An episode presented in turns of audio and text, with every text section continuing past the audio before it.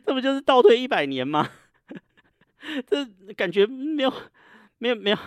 不是很像上个上上个世纪上上个世纪的东西吗？天哪，现在已经就是二零二三年嘞。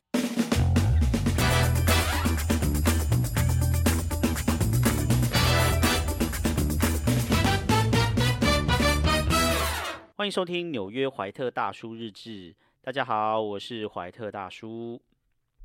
今天呢是我 podcast 的第三集。其实呢，我原本已经有录好了一集了啦。不过一方面是我觉得那一集就是有一点不知道自己在讲什么，好像内容不是很好这样子。那另一方面呢，就是今天发生一件事情呢，真的是让我整个太愤怒、太生气了，所以我决定就是要重录一集跟大家来分享这件事情。真的。哦，我真的是觉得这荒谬至极的一个事情，这样子，我我觉得不把这个东西就是稍微讲出来跟大家分享一下，我真的是心里就是不吐不快，所以一定要录这集跟大家分享。好啦，不过在在正式进入就是呃，之所以会让我这么生气的这件事之前呢，先跟大家闲聊一下这几天发生的事情。这样，这几天呢，就是纽约的空气品质又变差了。那空气品质变差的原因呢？其实是因为那个呃加拿大的那个安大略省 （Ontario） 那边，呃，近几个月来一直都在森林大火。那嗯，会因为呃空气变差的原因，就是因为那边的森林大火的烟被吹过来了。这样，好像不要觉得这很夸张，好像觉得很远这样。其实呃几个礼拜以前，如果大家看在看新闻的话。应该有看到，就是说，整个美东都因为那个嗯，一直打嗝，嗯嗯，整个美东呢都因为那个安大略的那一个森林大火的烟呢笼罩在那个烟之中，这样子。那前几个礼拜呢，有一天的空气真的非常的夸张。那一天呢，呃，整个纽约是大概下午十二点一点那个时候啊，呃。整个纽约是，也不是说烟雾弥漫这样，整个纽约是整个变成黄色，就是一个鹅黄色，而且是比较深的那种鹅黄色，然后呃被整个被那种空屋笼罩，变成一个鹅黄色的感觉。这样那一天就是你你你看出去外面呢，就很像。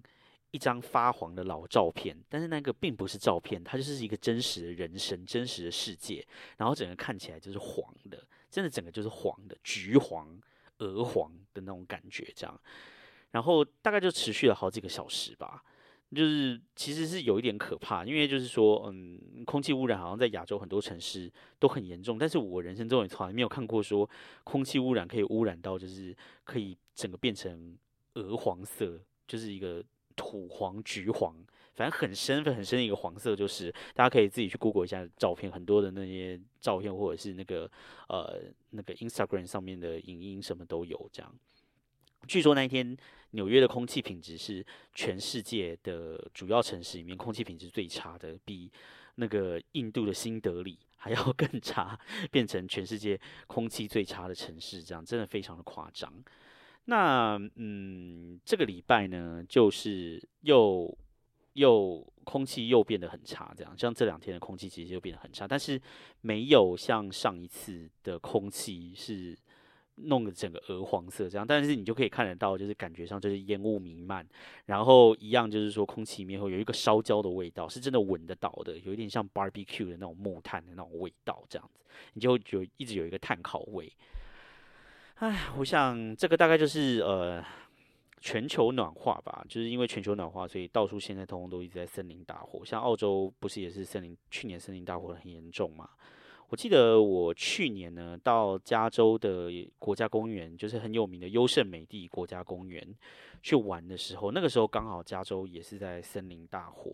所以说我在优胜美地玩的时候，每天早上一起来呀。就是看出去，整个就是烟雾弥漫这样子。可是那个烟就不是那种早上的湿气或是雾的那种烟，那种烟就是很明显就可以知道那个是森林大火的烟，因为就跟纽约一样，闻起来有一个 barbecue 木炭的那个味道，所以你就知道是森林大火。那加州原本其实它的气候就比较干嘛，所以说加州也是很长很长就在森林大火这样子。然后好像现在就是可能是因为全球暖化的关系，我感觉上加州好像年年都在森林大火诶。那这一次就是连加拿大都在森林大火，我想说加拿大那个地方也可以森林大火，就是因为根据我的印象啊，我有去过温哥华，夏天其实不会很热诶。就是说。那个我之前去温哥华的时候，夏天可能白天就是二十七八度这样，顶多就是这种感觉这样。所以现在真的是感觉上就是全球暖化真的是有点严重，这样连加拿大那个地方都可以森林大火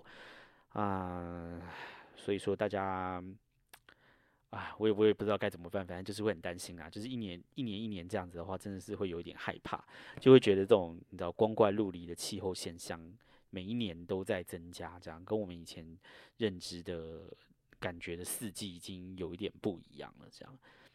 另外还有一件事情，就是让我就是很深刻的感觉到全球暖化。诶，其实我我不知道是不是因为全球暖化了啊？这件事情呢，就是呃，其实因为我是二零一七年的夏天来纽约的嘛，所以说我来呃二零一七的夏天，然后一八一九二零二一二二二三。呃，所以今年是我的第七个在纽约的夏天嘛。那其实我刚到纽约的时候，那个时候我觉得纽约的夏天呢，其实没有那么的不舒服。就是纽约的夏天感觉是干热，就是说，呃，它比较像是那种就是大陆型气候，而且是在温带的那种夏天这样。它可能就是白天会蛮热的。可是你绝对不会有那种就是空气很湿闷、喘不过来的那种感觉，它就是干热，而且它可能到了就是傍晚，可能七八点啊，太阳快下山的时候，你知道，就是你知道高纬度就是下山比较慢嘛，七八点的时候，其实你就会觉得空气凉凉的这样子，然后呃，可能还会有一点风哦这样。但是我觉得从去年开始啊。就是纽约的夏天就整个变了，而且我觉得变得非常的明显，就有一点像台湾的夏天。就是从去年开始的夏天，不知道为什么就让我一直都觉得很湿闷，就是你的那个呃皮肤上面会觉得老是就是油油的、黏黏的这样，就是很黏。夏天就变得很黏，我就觉得以前在我刚来纽约的时候，虽然我说我来纽约也不是真的很多年，但是我对于我刚来到纽约的时候的夏天，真的没有身上很黏的印象诶。但是从去年开始，然后今年啊，我走在外面都会觉得身上很黏。那嗯，我自己的解读也是因为全球暖化，根本就是你知道，就是乱说一通。因为我自己我自己是觉得啦，哈，因为原本纽约是一个那个呃，在温带的一个。一个城市嘛，对不对？那它的夏天是是就是温带温带城市的夏天这样，那可能是因为全球暖化了，所以我觉得现在的夏天呢，就有一点像台湾或者像佛罗里达，就是原本低纬度的那一些地方的夏天呢，现在呢因为全球暖化，所以呢呃纽约的夏天也会变得更热，就有一点像低纬度的那一些城市那样的夏天这样。当然，我这个我现在讲的这一套是完全没有根据的啊，反正就是我自己的猜测，好不好？我自己的分析。天哪，我简直跟炎亚纶一样，他是地质专家，那我就是你知道大气专家、气象专家，好不好？自封对，反正但是我就觉得他是全球暖化了啊。如果有人知道说是是不是因为这样子的话，那也可以留言跟我讲一下。居然提到炎亚纶，我的天哪，最近那个哦，炎亚纶炎上，好啦，最近。台湾的确是发生蛮多事情的，各式各样的事。然后最近爆出来比较大，应该就是那个黑人吧？对啊，我就希望他可以消失啊！看起来真的很讨厌，他们最好是全部全家人都消失，烦都烦死了，真是。好啦，那前面聊了这么多呢，终于要进入到我们的正题，就是呢，我今天到底是为了什么事情这样子的生气气？真的是非常的生气气。其实呢，啊，我这一集也是重录了非常的多次，然后呃，从一刚开始真的就是生气气到语无伦次这样子，然后措辞也都非常的强烈，但是我后来觉得说这样子好像呃跟我理想中的 podcast 的调性有点不是很合，这样。然后同时我也是觉得说就是太生气的时候，因为语无伦次，所以有到最后有一点就是也是不知道自己在讲什么，所以我就录了很多次。那我还是希望就是说可以以一个比较嗯轻松的方式来。探讨今天的这个，因为你知道我原本想要做 podcast 就是闲聊嘛，但是但今天的这个最高法院的判决真的太愚蠢了，所以是让我真的觉得很愤怒。所以即使我想闲聊，在这中间就是一直就是声音就会不小心大声起来这样子，然后我就是很想要 很想要就是比较轻松的讨论这一个，所以就是一直不断的重录这样。那唉，最后的这一版就是现在现在听到的这一版呢。啊，可能是，嗯，也也可能会觉得我很生气啦，但是已经比最刚开始的第一版好多。第一版的时候，我就觉得好像 一直不断在咆哮这样子，一直不断在那边讲说 “stupid stupid” 这样的。但是这一版应该就是比较好了啦，希望了哈。那今天为什么为什么会这么生气呢？就是因为今天的最高法院呢判做出了一个判决啊，真的是 stupid，就 又是 stupid。就是说呢，他们的判决就是说，认可了，就是说，呃呃，商家呢，哦，可以拒绝为 LGBT 服务，因为呢，这个是宪法第一修正案保障的言论自由。好，先讲一下宪法第一修正案哈。宪法第一修正案其实是非常有名的，就是是呃，就是言论自由这样子。就是大家可能就是美国的宪法，就是说呃，嗯，就是宪法都。不不知道它是什么内容，但是可能至少都会知道宪法第一修正案跟第二修正案。你你你街头随便抓一个美国人的话，就是说啊，你你去问他们宪法第一修正案，他们就会说哦哦，freedom of speech 这样子，言论自由，这个是很有名，大家都会知道的。那因为我以前是学新闻的嘛，所以宪法第一修正案言论自由也也是就是说啊，我。从念书以来就一直有听到了一个东西，那这个东西呢，在这边可以就是呃挖个坑啊！天哪，天突然出现了小伙伴用语，挖个坑，以后可以跟大家再来啊讨论一下这个宪法第一修正案这个言论自由所衍生的一些有趣的案例，这样子，嗯，那嗯。就是宪法第一修正案很有名嘛，freedom of speech。然后宪法第二修正案也也很有名。宪法第二修正案就是说人民可以用枪，就是说哦，bear an arm 这样子。那个 arm 是 firearm 的意思，就是说就是呃就是 have the right to to bear an arm，就是说我人民是可以拿枪的这样子。所以说呃这个宪法第一修正案跟第二修正案其实是有对美国就是有很深远的影响的这样。那今天呢，想不到呢。最高法院的最新裁定呢，就是说，呃，一些特定服务的私人商家，哈，他们可以因为宗教的因素去拒绝为 LGBT 族群提供服务，然后呢，说呢，援引了宪法第一修正案，说因为这个东西是言言论自由。我现在其实是蛮生气的，很想大骂脏话，但是呢，还是先把这一个故事先娓娓道来一下好了，哈。啊，先讲一下哦。其实我个人就是不不是学法律的啦，哈，所以说就是我我我就是就是到处看看新闻啊，然后看一看 wiki 啊，看看什么这样子，然后把这些东西整理一下这样子，然后希望就是那个嗯，在此呼吁那个白法律白话文可以。提供就是更深入的探讨这样子，而且法律白话文的站长杨贵枝就彻底是我的菜啊！如果杨贵枝要跟我在一起的话，在此呼吁，就是杨贵枝如果跟我 告白的话，我就跟杨贵枝在一起。虽然说杨贵枝可能根本就不知道我是谁，whatever，但杨贵枝真的太可爱了。只要贵枝在法律白话文一天，我就会一直支持法律白话文。然后哦，然后法律白话文最近就是也有一个小朋友嘛，然后他也也是姓白这样子，然后跟怀特大叔一样都是姓白，叫做白廷义这样，同是白家的就更更要支持法律白话文了。哎，等一下，等一下等一下，我怎么会讲到这边呢？啊，反正呢就是希望法律白话文可以针对就是这个礼拜一连串的这个呃呃美国最高法院大法官的视线来进行一个更加深入的探讨。然后我在这个地方呢，就是以一种这个闲聊的方式。跟大家讲这样哈，然后呃不涉及任何就是严肃的法律学术讨论，因为我也没有这个能力。好啦，好，回到正题，回到正题。反正呢，今天为什么大法官会有这样子的裁定呢？其实呢，这个案件呢是呃开始在这个科罗拉多州 （Colorado），然后科罗拉多州呢这边有一个网站的设计师，然后这个网站设计叫做 Lori Smith 史密斯，然后呢，呃，他就是帮各式各样的呃客人提供这个呃服务嘛，帮他们设计网站。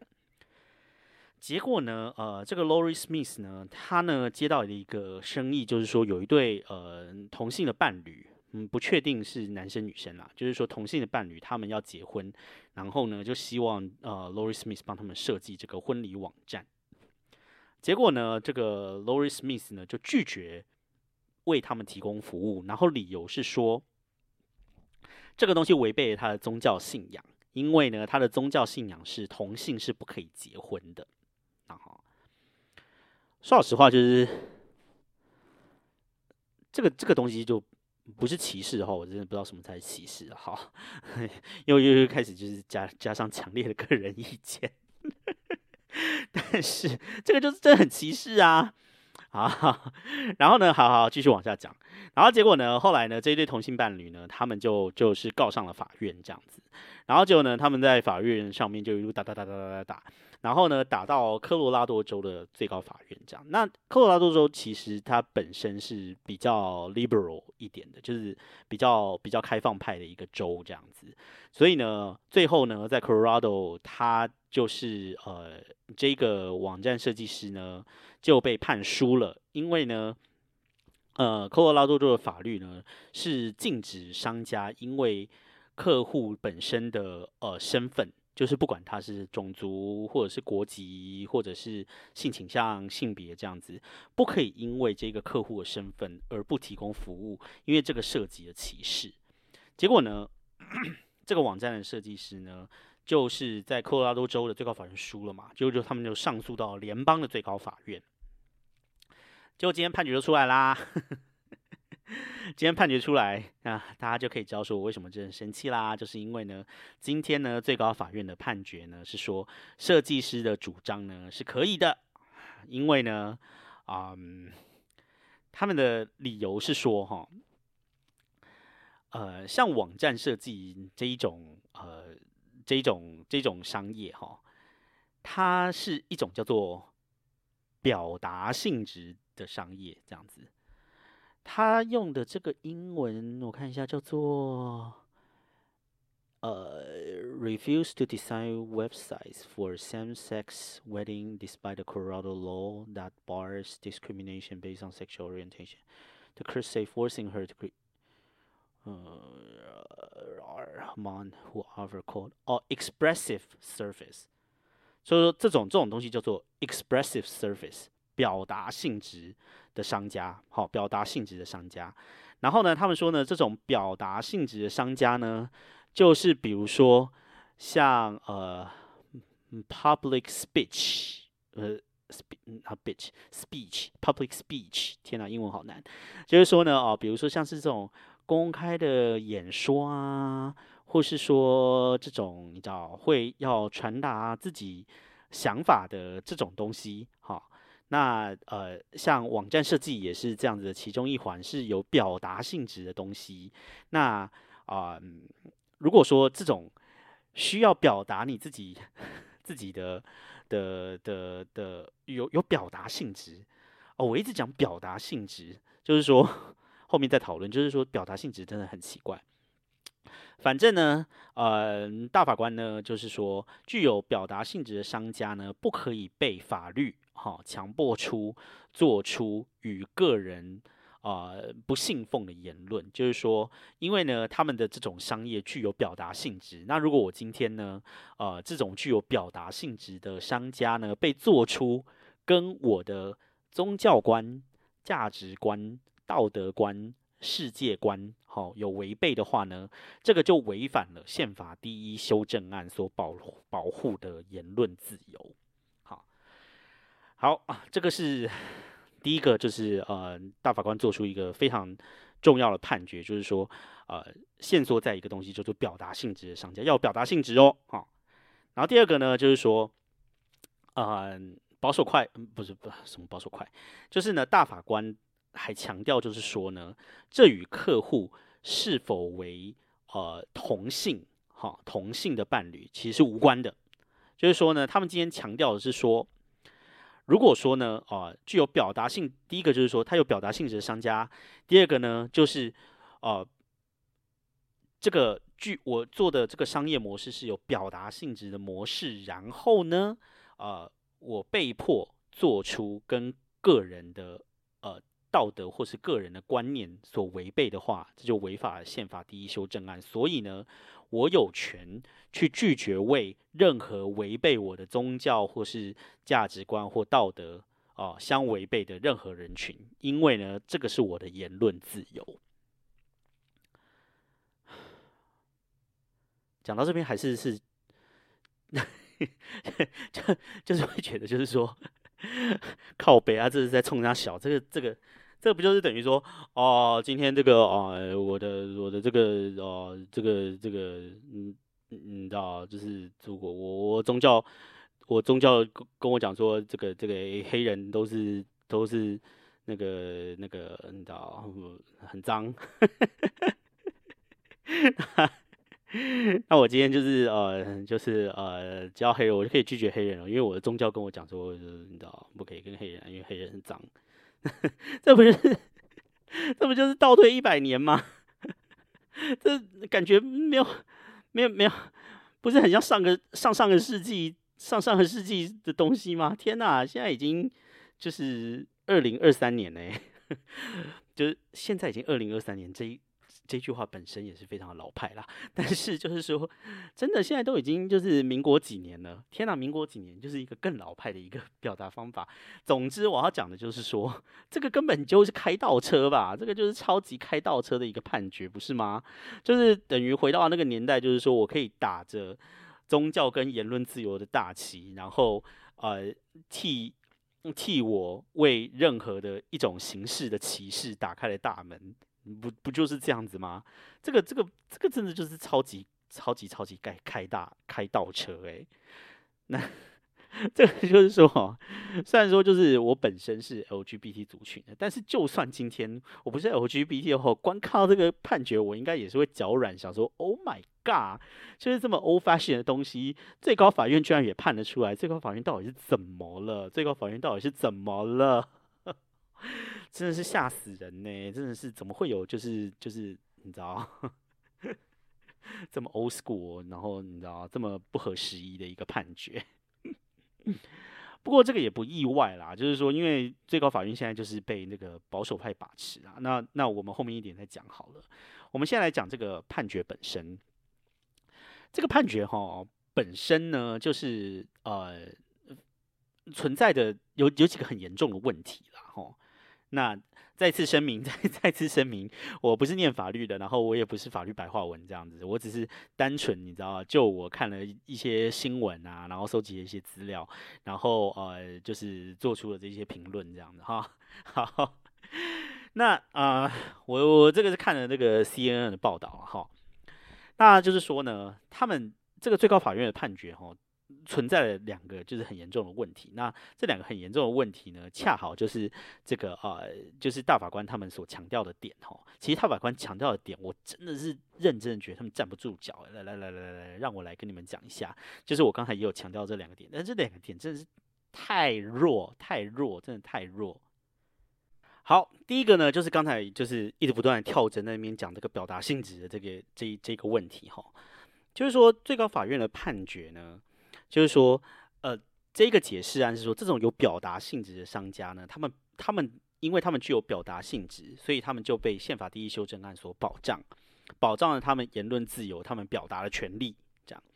然后呢，最高法院呢的大法官呢还举例呢说，像是呃艺术家，或者是说像这个创作内容的商家这样子，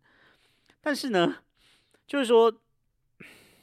老实说了哈。就是说，具有表达性质的商家，这个这个名词呢，本身呢，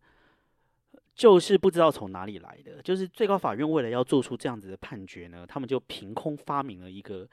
一一种类别，叫做表达性质这个类别。但是问题是，他就举例哦，哈，举例说像是艺术家或者是创作内容的商家，问题是最高法院有把它限缩在艺术家或创作内容也没有吗？他这个只是举例嘛，对不对？所以说呢，你就可以。再往下一直说哦，这也是表达性质，那也是表达性质，什么东西都是表达性质。就是说呢，我今天呢，哦，我一个餐厅，我也可以说我这个是食物的艺术啊，对不对？因为我做出的菜就是表达出了我的价值观，我做出的菜就是表表现出了我的世界观。Which is true，对不对？就是说，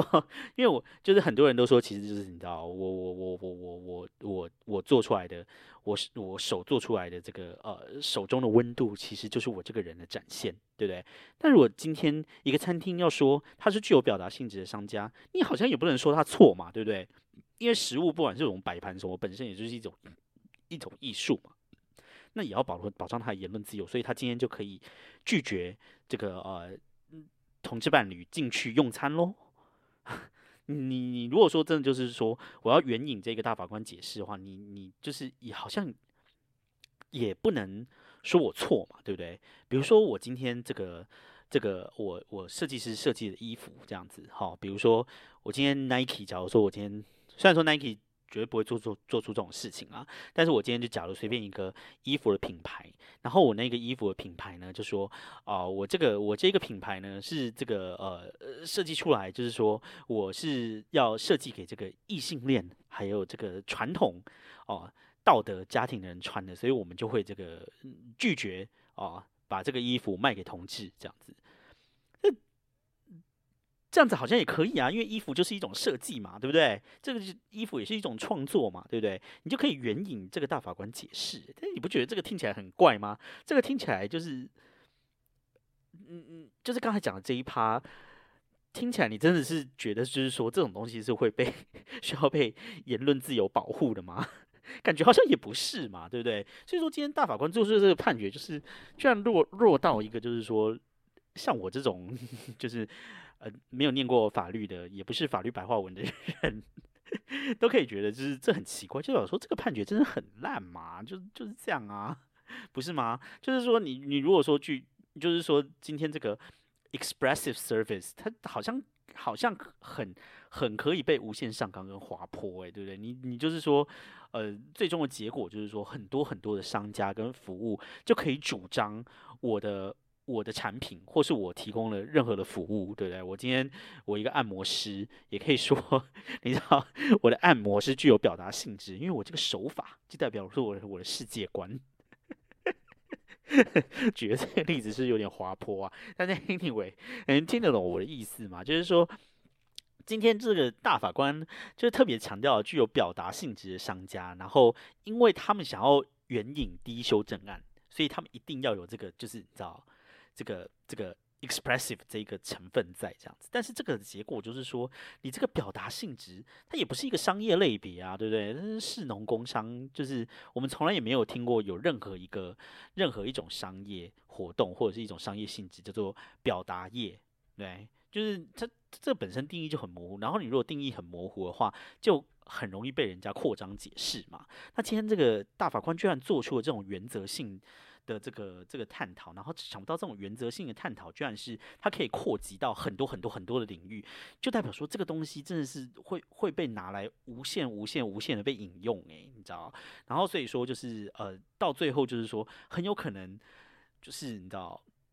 很大多数的商业都可以都可以宣称他们是表达性质，对，那到时候是又要在视线，就是说到底什么东西叫做表达性质，对，那那这样子的话，就是说这个视线啊，不就等于就是说好像就是就就就只是反映了他们保守的立场嘛。然后第二个就是更糟糕的，就是说他们还强调，就是说哈，这个是呃是跟他们是否为。同性的夫妇无关哦，就是说我他们今天要探讨的，并不是说他他是不是针对同性恋这样子，而是呢，他是说，因为我这个表达性质的商家，所以呢，我今天就不能够我的言论自由就不能够被打压，所以说呢，今天呢，跟同志伴侣无关，重点是在于说我的。宗教观、道德观，我表达我说的权利被打压了。那所以说呢，如果跟同志夫妇无关的话，同志夫妇，怎么会用夫妇这个词呢？真是性别不正确。天哪，Oh my god！我自己是个小 gay gay，然后居然就是还用同志同志夫妇 夫妇之道。就是说呢，呃，如果说好，那今天是跟这个同志无关，只是说，呃，他不可以违背他的呃不信奉的言论，违背他的宗教观的话，那我今天就打着我的宗教自由跟言论自由的大旗，我就可以开始说，哈，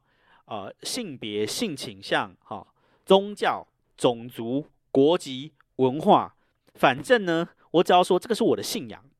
好，然后这个是我的言论自由，然后呢，我就可以开始，就是说，因为这个是我的信仰，我的言论自由，所以我拒绝为这样子的族群提供服务。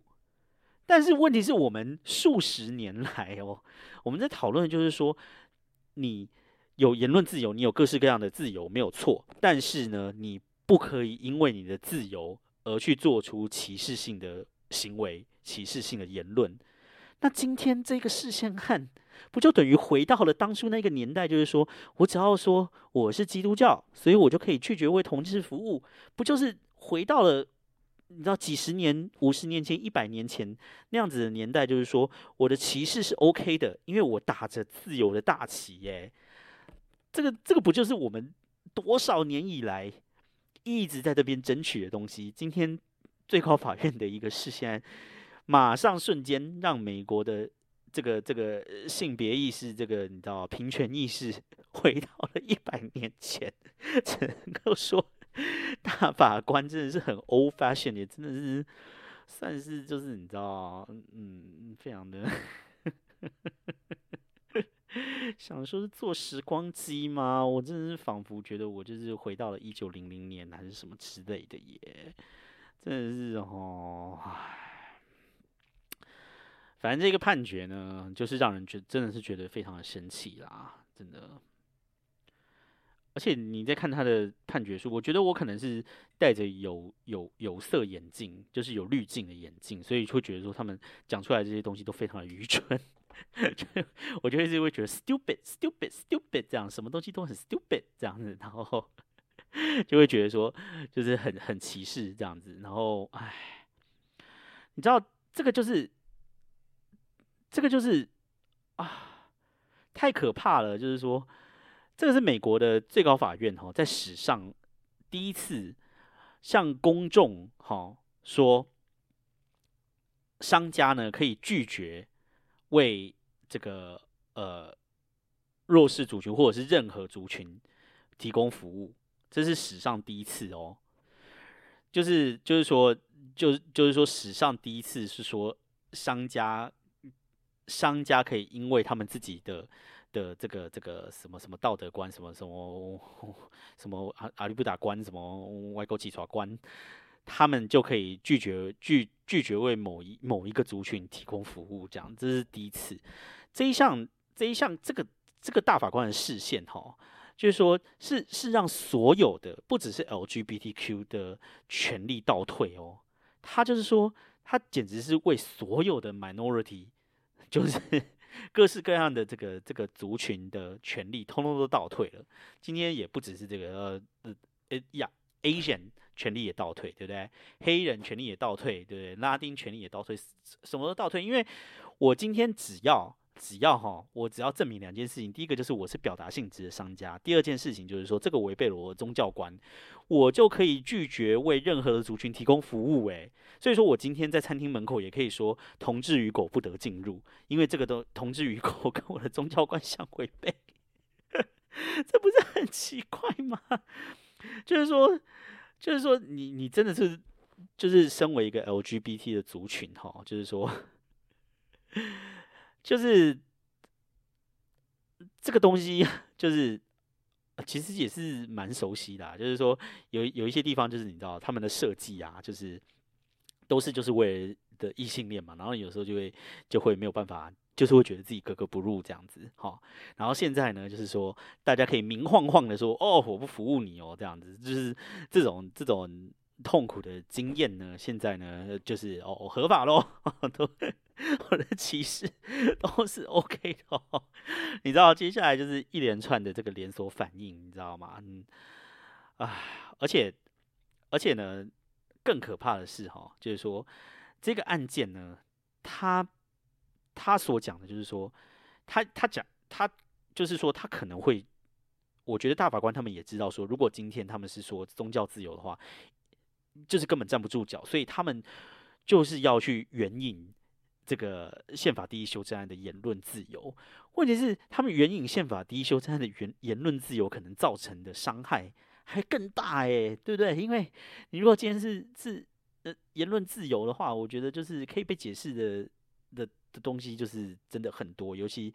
在美国就是保护言论自由。这一个意识呢，真的是非常非常非常重要，这样子。所以说，今天打着言论自由的大旗的话，那我觉得 就是接下来一连串接下来的美国的这个一连串的反应呢，我觉得是蛮值得去观察的啦。那你就就会开始就是说啊，你知道 LGBTQ 的人呢，就开始不能做自己啦，对不对？因为我如果做自己的话，我可能。走到任何地方都会碰壁，对不对？会就是现在你知道有很多人都不敢公开出柜，对不对？那接下来呢，就是更不可以公开出柜了，因为你走到任何地方去，如果公开出柜的话，你就是吃了个闭门羹。那还不可以说是被歧视哦，因为这个是大法官 赋予的赋予的权利，就是说哦，可以这样做哦，因为这个东西呢是你知道言论自由。真的是荒谬哎，真的是荒谬哎，真的除了荒谬之外，我真的也是想不到其他的词了。荒谬哦，还有愚蠢呐，愚蠢跟荒谬这样子啊，真是太失望了。不过呢，哎，这一集讲到这边好像越讲越长，哎，好了，算了，就给他长好了，大家就耐心的听一下。你知道，就是因为太生气了，所以讲了很久。啊，就是。你知道这个裁决呢，就是会让美国的所有的歧视都合法化，然后呢，保护了呃，就是美国人歧视别人的权利，然后呢，呃，有色人种啊，然后不一样的宗教，LGBT 妇女什么呢啊，都可以知道被歧视。这样说老实话哈，这个判在在这个判决出来之前哈，我就觉得。这个判决大概就是会这样子啦，你知道 就是因为因为美国现在就是他们的最高法院的大法官呢，就是被保守派法把持嘛。那现在的大法官九位大法官里面呢，保守派有六个，然后呢自由派的有三个。所以说，当我看到这一个新闻出来的时候，就是说以六比三，我告诉你，我根本就不用去看，就是说哪哪个六哪个三。我马上就知道是哪哪六个人投这个票，就是那六个保守派的大法官。说实在话，就是从这一个判决，你就可以知道，就是说现在美国这个这个大法官的这个制度呢，已经完完全全就是 fail。因为，好好再一次哦，再一次，以下就是我的个人见解哈。这个要请法律白话的人的人来来来来来来更加的那个，你知道探讨大法官的制度这样子。就是说呢，为什么要有大法官这个制度？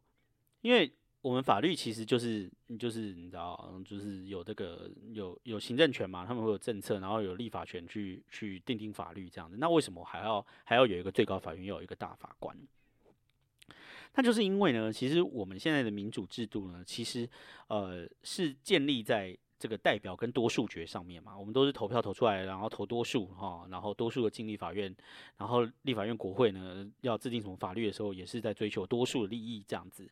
但是呢，呃，这个民主制度下面就有一个有一个可能，就是说我们要为了要追求多数人的利益的时候呢，法律呢有的时候在重视了多数人的时候，反而呢会去侵犯到少数人的人权。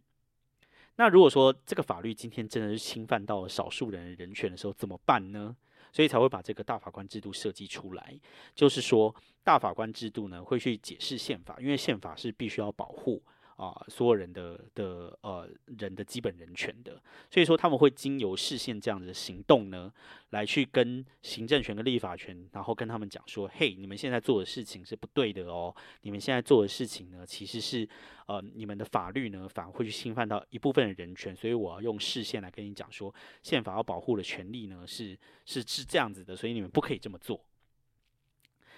但是今天这个判决，这个判决就是你知道。就等于就是剥夺了 少数人的权利，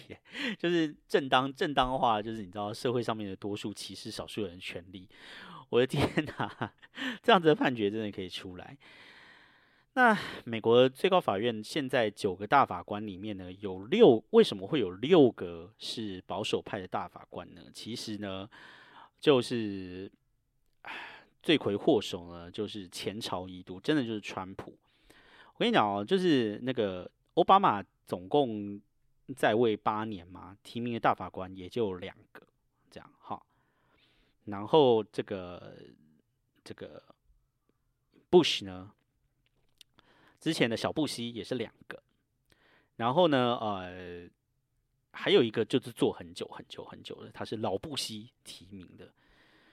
然后川普做了。才做了四年，他却提提名了三个大法官，而且他的提名的大法官都是非常保守的大法官。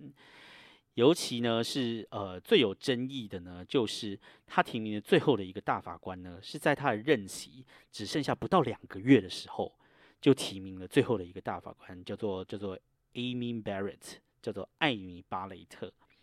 她也很有名嘛，就是一个她就是你知道反对女性堕胎权的一个女性这样子。那为什么他会这么的有争议呢？是因为那个时候川普呢只剩下一个多月的任期，然后他提名了这一个超级保守派的大法官，然后这一个这一个这个这个艾米巴雷特，他一旦做到坐上了大法官，他可以做多久呢？他可以做一辈子，因为美国的大法官是终身职，所以说呢，等于呢。那个川普呢提名了三个大法官，包括呃，就是一个叫这个这个戈苏奇，一个叫卡瓦诺，一个叫巴雷特。这三个人呢，你知道都非常年轻，都还五十几岁而已。所以说，他们接下来预计都还可以可以再做一个一二十年的大法官。那这个这个艾米巴雷特呢，他取代的是，就是他取代人是谁呢？就是大名鼎大名鼎鼎的这个 Ginsburg。就是非常非常有名的这个 Ruth Ginsburg，就是就是这个，反正这个 Ginsburg 不知道会不会讲到他，我觉得我没有什么资格讲他，但是他这个就是非常有名，就是说美国的所有的法律几乎都是因为他重新改写的，因为在他之前呢，美国所有的法律呢都是。基于性别所做出的法律，就是说，哦，男生怎么样，女生怎么样这样子。但是 Ginsburg 几乎是让美国所有的法律全部都重写，不再是以性别为本的法律这样子。真正就是在为美国的法律做出了很多步，然后达到了性别平权，都是因为这个大法官。就这个大法官呢，现在换来的呢，就是这个艾米巴雷特，叫人怎么不失望呢？川普就只剩下一个多月，然后再利用国会的多数，然后让艾米巴雷特进去，然后让原本就已经有五个保守派的五五比四，有五个保守派的最高法院，进一步成为一个有保守派有六个六比三，而且这样子的呃状态还会维持，我看还是会维持好一段时间，这样子真的是非常可怕的一件事情，就是从这个大法官呃。上任之后六比三之后，你看像去年的这个罗推翻罗素韦德案嘛，然后呃，在这个联邦的层次不再保护那个妇女的堕胎权开始，你就可以看到一连串就是大法官就是不断的开倒车，然后你还可以看到就是。哦，我真的是就是最讨厌的就是就是这个大法官，就是一个黑人大法官。刚才讲说是这个老布希提名的这个人呢，叫做托马斯，叫做 Clarence Thomas，他是个黑人哦。然后他现在已经当了三十一年，快三十二年的大法官了。然后他这个呢，就是所有大法官里面哦，最最最最最最保守的一个这样。但这个人呢，本身呢，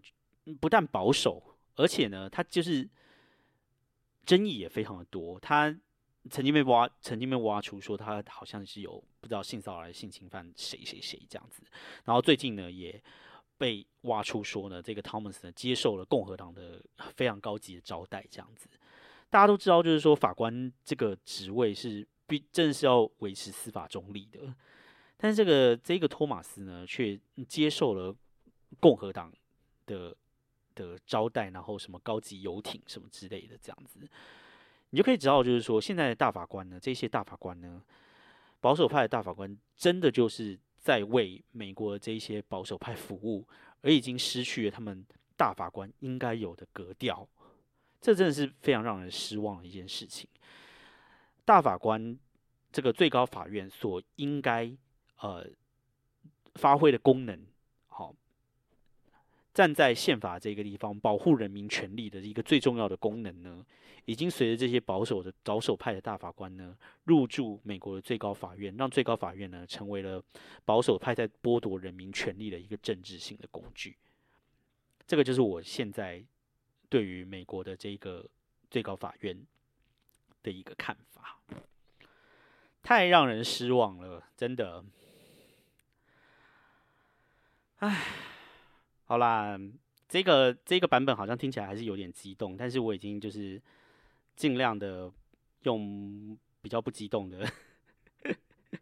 的方式去说了。嗯，我想今天大概就是讲到这个地方了。唉。有人说，这个最高法院的大法官制度啊，其实是甚至有比总统跟国会有的更高的权利。其实是的，因为这个最高法院呢，他们是基于宪法，宪法其实是一个国家的法律的根本嘛，所有东西都不可以违背宪法。所以说，当大法官做出裁决的时候呢，所有的呃行政权还有立法权是不可以不听大法官的。所以今天当大法官呢，他们所做出的已经不站在人民这一边。而是站在政治的那一边的时候，那就会让这一个国家走向一个很可怕的的地步，这样子。然后感觉上这个国家就是会变成再度变成你知道这种，所以那些共和党老白男的一个国家。Oh my god！我讲到这个腰被延上了，对不对？反正就是我的立场啦，你们不喜欢听就不要听啊！真的，我就是一个超级自由派，然后我就是看不爽这一些保守派。我真的是觉得吼，那个 Clarence Thomas 真的是，如果希望他能够死的话，赶快死！而且他看起来有点印堂发黑，他真的是吼，都已经当了三十几年了，这样子一个毒瘤，然后一直在那个美国的最高法院，真的是让人觉得你这个最高法院就是。这样下去，然后这个 Amy Amy Barrett 也是，真的是我每次看到他，我真的就是觉得豆豆啊。好啦，今天就大概讲到这边了。我原本原本其实有哎，刚最刚开始是有讲过有没有录另外一集，但是那一集我想最后还是不要上好了，因为就是也不知道就是讲的不好。那其实这一次的这个还有其他很多个事件案啦，然后有。其中有还有一个很有争议的，就是说那个啊，就是那个 affirmative action 嘛，就是说美国的大学不可以因为种族来决定这个来作为一个入学的依据。就是说，原本像哈佛他们就是就是可能就是呃，因为你如果说就是不用种族的话，单纯就是看什么学业表现的话，我看整个哈佛里面应该。你知道百分之九十都是 都是亚裔吧？你知道，因为亚裔的学业表现比较好，然后所以他们之前就有就是有一些就是 affirmative action，就是说会有保护一些名额给，比如说像黑人啊，或是西语裔的啊。但是呢，现在大法官判定就是这样子的保护是违宪的，这也是非常保守派的一个判法了。不过今天我们就不在这个地方展开来说了。唉，好啦，大概就这样子哦。最后啊，就是你知道，我一个朋友呢，他是一个在这个这个湾区这个苹果工作的一个歹楼，这样。然后呢，他说每次看到这个怀特大叔呢，就会想到那个 Breaking Bad。Breaking Bad 的中文是什么？绝命毒师，就是 Breaking Bad 的那一个那一个那个你知道那个那个制度的大亨不是也是叫叫 White 这样子？我想我跟那个 White 应该就是什么东西都没有像吧？大概唯一像的就是只有性别像。我这个人胆小如鼠，也不可能去制毒，也不可能什么的。所以说呢，这个怀特大叔，就是说虽然叫怀特大叔，偶尔就是还会变成怀特大妈。但是不会跳广场舞。好啦 a n y w a y 废话一堆。好啦，今天就是跟大家讲到这个了啊，就是你知道拉拉杂杂讲了一大堆，但是啊，还是觉得蛮难过的，就是这个这样子的结果。不过，唉，我觉得就是人类进步就是这样子，不可能是直线的一路往前撸，你知道吗？有的时候就是要进进退退，进进退退，跳个蛋狗这样子。今天就是我们往后退了两步。但是这个就是希望，呃，不久的将来我们还是可以继续往前进，尤其是那个汤马斯，他可以赶快先，你知道，肝病发作还是怎样？到底在讲什么？不可以这样子，不做人不可以就是这么不厚道，好不好？好啦，希望大家可以喜欢我们今天的节目。那如果你喜欢我们节目的话呢，请按下订阅喽，然后可以在下面给我五星好评。然后呢，也希望可以把这一个节目推荐给你身边的朋友，让大家一起来听。虽然这个节目有些有些时候会比较激烈啦，但是基本上我还是希望这个节目可以保持一个比较幽默的调性。虽然说今天好像没有这么幽默，但是还是希望 大家会喜欢今天的节目喽。那我们就下个礼拜再见喽，拜拜。Thank you.